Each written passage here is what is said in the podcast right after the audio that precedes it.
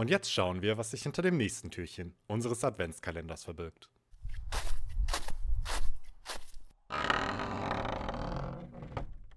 Der wichtigste Tag in deinem Leben ist der heutige Tag.